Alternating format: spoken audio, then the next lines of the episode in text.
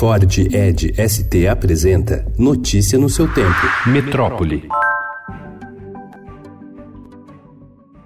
A mudança nos locais onde os táxis podem pegar passageiros no aeroporto de Congonhas, na zona sul de São Paulo, que completa cinco meses, aumentou o trânsito no entorno no horário de pico, causa queixa de atrasos por parte dos usuários e motiva acusações de favorecimento por parte da prefeitura a uma empresa particular. A gestão Bruno Covas decidiu que os dois pontos de táxi do aeroporto, que há 12 anos ficavam no subsolo, abaixo do desembarque, deveriam ir para o andar térreo. Na mudança, a prefeitura também incluiu um novo ponto para a Associação Taxistas Prime na porta de saída do terminal, o primeiro lugar que o passageiro vê ao sair do salão de desembarque.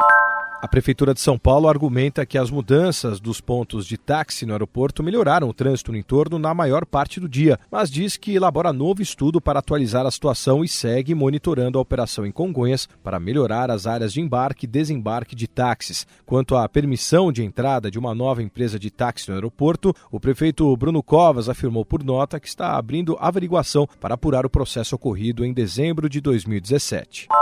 Usuários de patinetes na cidade de São Paulo pedem mais bom senso e menos regulamentação. Esse é o sentimento captado pela reportagem do Estadão, um dia depois de a Prefeitura publicar no Diário Oficial do município um decreto que altera regras de uso do veículo. Entre as normas estabelecidas no decreto estão o limite de velocidade máxima em 20 km por hora, a definição de locais específicos para o uso do equipamento e a criação de bolsões de estacionamento.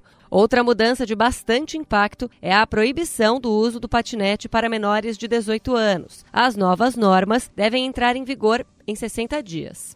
Notícia no seu tempo. É um oferecimento de Ford Edge ST, o SUV que coloca performance na sua rotina até na hora de você se informar.